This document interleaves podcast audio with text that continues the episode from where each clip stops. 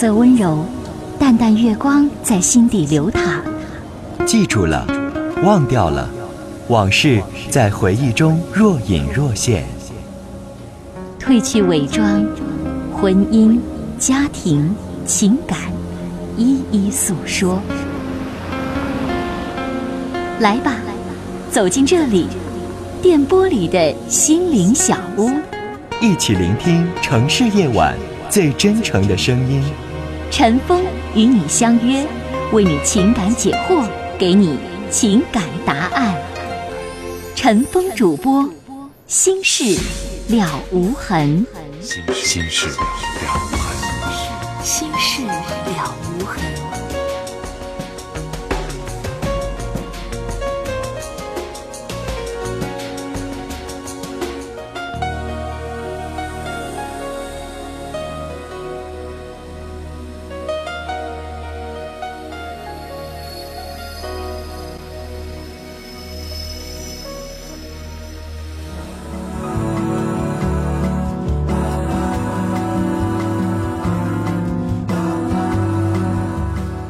听众朋友，晚上好，欢迎收听《心事了无痕》节目，我是主持人陈峰，欢迎您收听和参与。今晚的导播呢是百宁。先来看短信，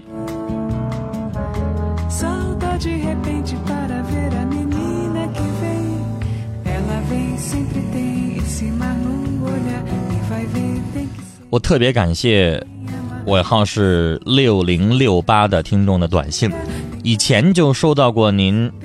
这个问候陈峰的身体健康，然后呢，帮助陈峰调养了很多的这个方法哈，休息啊，工作之后的一些方法，特别感谢您。今天您又发了十条短信，讲了这么一长的一番话，特别特别感谢您啊！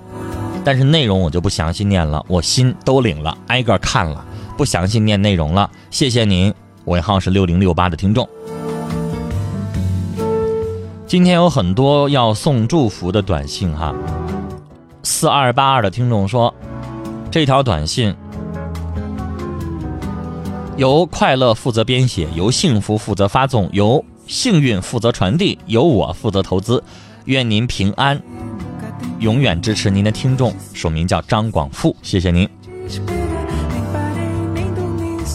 五九二六的听众发了这么一条短信啊。这个话不是特别好听。他说我遇到一个破烂女人，就是见一个男人抱一个男人的那种。虽然是我初恋，当时就让我踹了。您这短信念完了之后，没啥我要说的，啊，只是一个陈述句。再来看，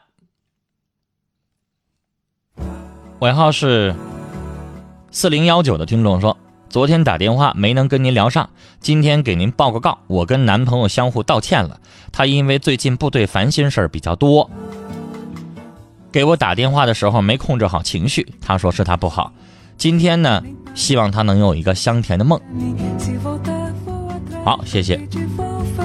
接下来我们要接三号线电话。您好，喂，你好，是陈峰老师吧？啊，是我，你说。嗯，每天晚上都听你的节目。我今天想问你点事儿。嗯。我和我男朋友的事儿，就是我俩处了八个月了。嗯。然后放假我们都在这上学。嗯。然后他想让我去他家。嗯。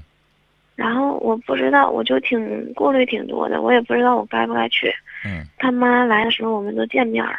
嗯。然后印象彼此印象都挺好的，我现在我也不知道我是去还是不去。你犹豫的原因是什么？我你觉得年纪太小，处的时间太短，是这意思吗？嗯，再一个我家里不知道。好，女孩儿，你是不是觉得如果现在毕了业了，处了三四年了，家里边也知道了，是不是就可以去了？嗯，反正嗯差不多吧，就是我现在去，我就是寻思，他他已经实习了，而我在上学。嗯。嗯，就顾虑挺多的。女孩，要是我是你这种情况，刚刚二十一岁，啊，大学还没毕业，以后留到哪儿还不知道呢，我也不去。因为首先你们这感情最后能不能落到实处，能不能最后成功，能不能最后你们两个人走到一块儿去，这还两说呢。你应该懂吧？毕业之后你到哪儿去还不知道呢，是吧？你俩能不能最后牵手，还不知道呢。我要是你也觉得现在去太唐突、太早，嗯是吧？就是说但，是你解释的时候，你得跟你男朋友说清楚原因是啥，因为这事儿不去，容易让人家的那个对你的那股热乎劲儿变冷了。对他，他现在就是他实习嘛，然后他现在就在等我，他说嗯他在这儿等我，完，然后我就说我就顾虑挺多的，我寻思我去还是不去，我已经说了，要是我我不会去，但是你现在需要的是把他哄好，别让人家心凉了，别让人家生气。他跟我说，他说如果去就是只是去玩儿呢，去玩也不合适啊！你玩的身份，人家父母大小伙子带回一姑娘回来，人父母能想这是啥身份呢？你的身份很重要啊，是吧？嗯你要是个这要是个女孩家，那你可以同学的身份，那你现在以他女朋友的身份去了，你不不尴不尬的吗？所以你的想法跟我一样，我也不支持你去，但是这小伙的心最好还是给他哄好了，别让人家误会。聊到这儿，再见。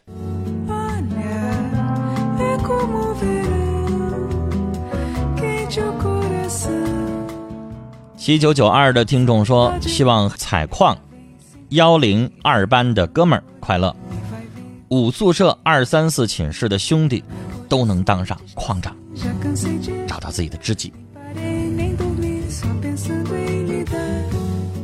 五九六零的听众说：“我是您的忠实听众，最近在一家餐厅兼职，看见一个同样来兼职的女孩子，我想要她的电话，直接问她您觉得合适吗？如果很熟的话，直接问可以，但如果你不熟，我劝你还是找两个这家餐厅的其他的女服务员帮助你绕一个弯儿，最后能成功，别吓着人家。”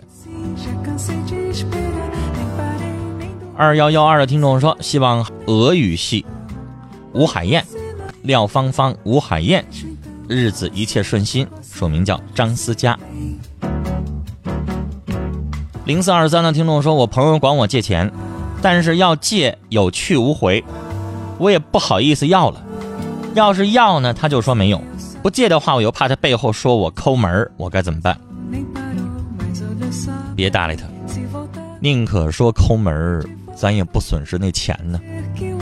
你既然已经知道这个人借钱从来不还，那还搭理他干什么？告诉他，我最近也手紧，我最近钱都用哪儿去了，我也不方便，你找别人借吧。没什么，这样的人借钱不还的人，即使不做朋友，也不损失什么。E. 接下来我们接的是一号线电话，你好，喂，你好，陈峰哥，是我吗？嗯，你说，嗯、首先感谢导播帮我接进来啊。嗯我是一个十八岁的高中学生，嗯我我觉得我自己比较开朗，爱说话，但是我并不善于人际交往，嗯哦、并且我认为大家好像都不太喜欢我，尤其是男生不太喜欢我。如果这个人数比较少，我可以不理他们，但是多了我也不能说都是别人的错呀。然后，所以就是我现在上学，处的这个环境，给我增加了一些不必要的负担和烦恼。然后，其实为数不多了解我的朋友认为我还比较热心善良。然后我现在就觉得我活得有点艰难，因为有有的时候害怕自己被炒成，比如说凤姐啊或者什么，就是那种，就是至于呃吗？多大点事儿啊？嗯，有可能不就别人稍微误解一点，觉别人觉得你的性格也好，不合群儿或怎么样吗？能咋的？你不照样活吗？照样过你的日子，至于活不下去吗？呃，你的那个天地就那么大点儿啊，你就为了别人活着呀？别人跟你不合群了，不跟你好了，然后你就不活了？嗯，你的人生意义不在于他们，那你干嘛说好像活不下去了？呃我只不过觉得活得有点艰难，不至于活不下去。至于吗？他们就所有人全都瞅你不顺眼，有啥的呢？呃，也也没什么，因为毕竟只是说话而已，别的也没什么。你就这一辈子，不是一辈子，你就这几年，在这个学校当中，你跟所有人全都势不两立，那又能怎么的？妨碍你毕业吗？妨碍你以后升学找工作吗？没什么，嗯是不是？嗯，只不过我我是认为，就是如果要是一个人人际关系比较好，或者是朋友比较多，这个能让我活得开心一点。女孩这个东西你要从两方面想。一，你可能要检讨自己为什么没把关系处好；二，你也要想一想，是不是你这帮同学事儿太多，不愿意跟他们合群儿。我想跟你讲我自己的事儿。嗯我有的时候不愿意讲我自己的事儿，很多听众能能连到一块堆儿，就把我的人生路都、哦 都给想象出来了。我有的时候遇到你这样的事儿，我就想说说我自己，因为我觉得对你有典型性。我我上小学的时候，我想告诉你，我一个同学都没有。啊、到现在为止，小学同学几乎我一个都不记得了。我是在小学五年级那个时候，我认识到不行。你知道那个时候我的性格就特别孤僻，就是不愿意下楼，也不出去玩儿，谁也不跟谁交往，就自己一个人。然后考试的时候成绩特好，第一。你知道你第一之后，人家就会离你而远，有点远，觉得你好像跟别人不一样，你明白那种感觉吗？然后然后我就强调，我我那时候跟父母说，我要我要我要转学，我不能在这个环境待了。我觉得嗯这个环境对我来说，就像你说的，不能说是艰难，就这个环境不好了。嗯然后换到一个社会上学校，那你那个时候你就该从头做起。你在那个学校当中你是第一，然后你又什么干班干部，你是教教子，你到一个新的环境，你就从头做起。然后我想告诉你，我上大学的时候的事儿。上嗯大学的时候，刚到大学一年级的时候，这事儿我在以前节目当中我讲过好多次了。我上大学一年级的时候，我刚进那个班级，我就当被被那个党员给指派叫临时班长，或者叫啊临时召集人那个意思。因为那个时候军训要一个多月，得有一个人帮助老师去处理一些事儿，点个名了，啊，然后呢统一跟教官去去安排一下时间了什么的。嗯然后你知道哈，我们那时候那班级四十六个人，所有人的眼光瞅你都不顺眼，你明白吗？嗯我们那个时候，那个我们那个大学，一般大学还是来自于全全国各地的，我们不是，我们那四十六个人有四十个人是本地的，啊就可能都是觉得自己怪不错的，有的人可能后台还挺硬的，嗯。然后谁都瞅你不顺眼，你跟导员啥关系？凭啥上来就让你当班长啊？他瞅你眼眶发青，最后等到真正选班长的时候，我告诉你，我就两票，哦这样。还有我自己一票，那一票我都知道是谁投的，嗯就两票啊。那我要像你似的，你要在那个环境当中，全班同学四十六个，集体就包括你寝室这八个人都瞅你不顺眼，都不给你投票的时候，女孩你是不是得活不下去啊？用你的话说，太艰难了，至于吗？我也只是想想，但是就是我想告诉你什么，就是说完这个话的时候，你就别把它当回事儿，太小事一桩了。你出了那个校园，你把它当什么事啊？我那个时候我也憋一口气呀、你知道吗？但真真正到嗯大二的时候，我全票当选了，那是因为大一的时候那根本他也不了解你，他就瞅着你眼眶发青。然后我这人还属于那种什么人，就是你不主动跟我说话，我不带主动跟你说话的，明白吗？啊我不知道我这叫傲也好，叫什么也好，我这人就这脾气，我不会上赶的主动去去拽着你啊，怎么怎么的，我不是那样人。你跟我说话，那我就跟你说话；你理我，我也理你；你不理我，我我干嘛要理你呢？我是这样的性格，那嗯。造成了很多人就觉得我很傲，不合群儿，然后又怎么怎么呃，跟跟导员又关系，怎么怎么好，没事儿我再记他们一个什么迟到早退，那所有人都恨我呀。嗯但那又有什么呢？影响你学习吗？影响你该干嘛干嘛吗？不影响，其实没什么。但到大二的时候，通过自己的努力，大家都了解你这个人性格了啊，你就那样。我不是不合群儿，是你没主动跟我说，熟了就好了。慢慢真正了解你个人，那就不一样了。但我告诉你，我的切身的例子是想告诉你什么，女孩儿，如果你觉得是你的那些同学的事儿，他们一个个事儿事儿的误会你了，那你就不用理，不用在意。但如果你觉得自己可能做人也有问题，因为我那个我是觉得他们误解我了，那你就接下来就好好做你的人，明白吗？宁可自己吃点亏。比如说我们那个时候根本没有饮水机，我上大学那会儿九几年的时候，那就是自己打水，拎着暖壶啊。那你自自己就别自私呗。你去打暖壶的时候，男生有劲儿，一起拎四个，给寝室兄弟都打上，就得了呗。慢慢的人知道你这是个好人，是不是？你要再慢慢事儿事儿的，可能接下来人就越来越误会你。嗯就是慢慢通过时间就能够证明一切了啊！时间的关系，跟你聊到这儿，再见。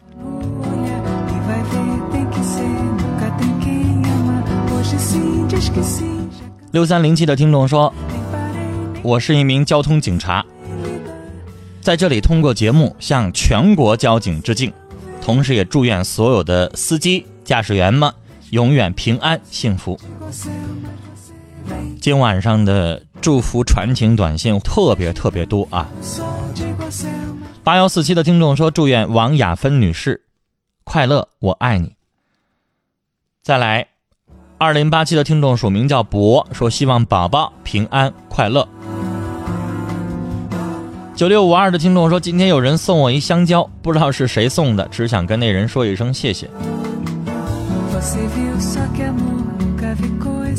九四八零的听众说，希望爸爸妈妈和老公平安快乐。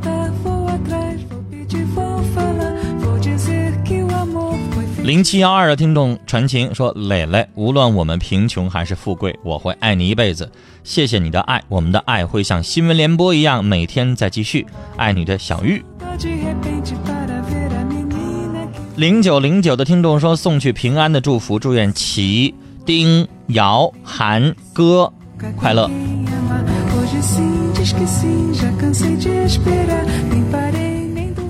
幺八九九的听众说，希望主持人和六十九中所有同学快乐，在即将到来的考试当中不挂科，顺利通过。零幺六四的听众说，女儿在这里祝愿收音机旁收音机旁的妈妈生日快乐，也希望她平安快乐。来，接下来我们要接通的是三号线的电话。你好，你好，你说，嗯，我想说一下我跟我男朋友的事儿。嗯然后我们两个就是相处有一年了，然后他见过我我家长，然后去过我们家，我爸我妈都特喜欢他。然后就是说我见过他他妈来过，他家是外地的，然后他妈来过这儿，来过这儿第一次见的时候，他妈就是说表现特冷淡，就见我之后没什么表情的那种。我男朋友一米八五，然后我一米五八的，就是说相差的比较大。我你这八十相差不是一般的大，对，然后他一百八十多斤，我八十多斤。那这家是，然后那个就是说他他能把你装进去三个，还得倒来回的。然后那因为他我一直就是说说这个问题，他就说他们家里边他说了算，因为就是说他之前有一女朋友带过家里边去，然后那个家里挺满意，但后来他女朋友就是说跟他俩分手了嘛，他们俩就分手了。然后之后我们俩在一起，他就说他们家就是他爸他妈不管他的事儿，只要他自己同意就行。然后他妈第一次我第一次见他妈，他妈来的时候，然后他妈就是表现的挺冷淡的，什么也没说什么，问了一下我家里的情况，然后就是我感觉就是感觉挺冷淡的吧，然后我也没跟我爸我妈说，然后后来就是说，我第一次带他上我们家去，我爸我家里人都挺喜欢他的，然后都挺满意的，然后就是说这就是我总问他说你们家到底同不同意呀、他就是总是那种。呃，说啊，他家不重要，只要他同意就行。反正也是说我们两个以后在一起生活。然后我现在我就是特较真，我就觉着啊，我们家这人都喜欢你，然后别整个你们家那边不同意。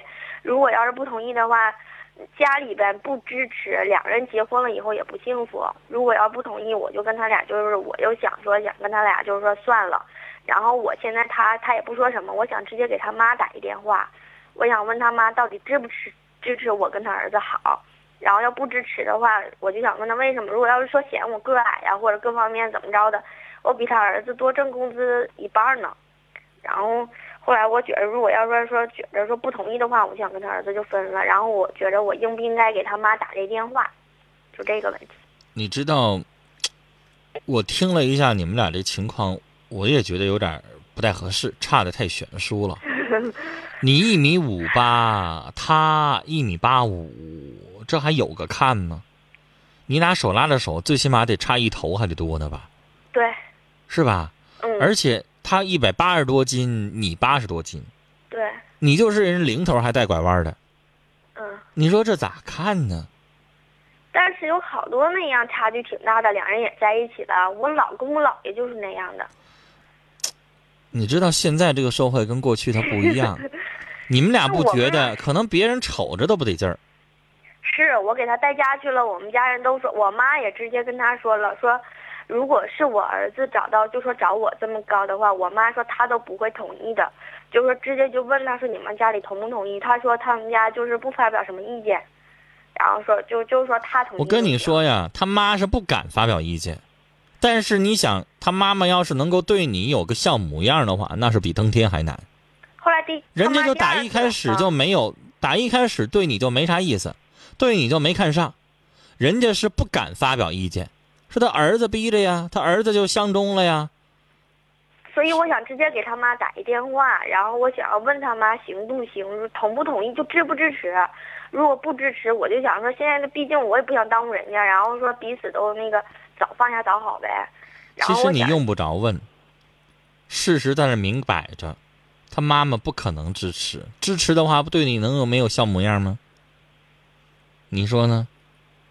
但我总问他，他就说他爸他妈不发表什么意见，就是不管。肯定没有。我跟你说，人家要是未来的老婆婆要相中这个未来的媳妇儿的话，手拉着手问长问短的，那你看对你呢，就差横眉冷对了吧？对，我就这么想的，别整的上我们家，我们家人都喜欢你；上你们家，你们家人对我那样的，我可不干。其实就是那么回事儿，女孩儿，只不过人家妈妈现在是敢怒不敢言，他儿子在那儿结着呢，在儿子在那儿当着呢，儿子喜欢，你说当妈的能说啥呀？不就这么回事儿吗？你呢，心里边应该有数。我倒觉得你该跟你男朋友先摊牌，跟他妈妈摊牌有啥用啊？他上我们家去，我们家人都说了，我爸也说了，说如果你们家同意，你爸你妈来，然后咱们两家见一下。说如果不同意，咱们就拉倒，人家妈妈不被逼到份儿上，人家能不带来的？你信不信？不来就拉倒。嗯，我呢想说句话哈、说掏心窝子的话，我不太看好你们的感情和婚姻。我想说，你要非得较真儿，你说有没有啊？这个相差二十多公分的，然后还在一起的，有没有？有。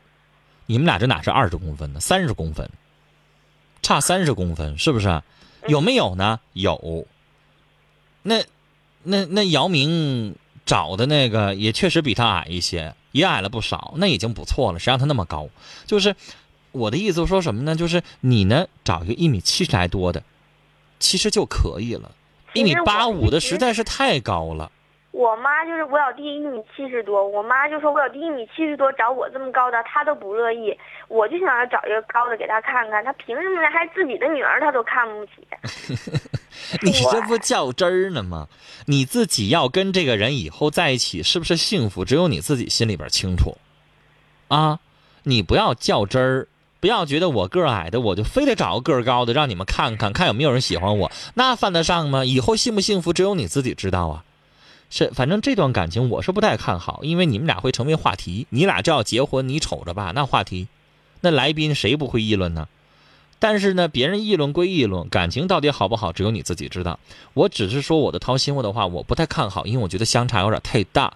一米七十多的男的男孩好的有都是，跟他在一起呢，人家妈妈就是摆出了一副姿态，我就是不同意，我就是不愿意，我就是一百个都没看上你，就是我因为我儿子在没那憋着。我就没那必要打这电话了。就是我觉得你打这个电话真没啥必要，你不会听到好结果的。人妈妈最客气、最客气的，只能跟你说，我儿子喜欢你，或者说是你们俩的事儿，我做不了主。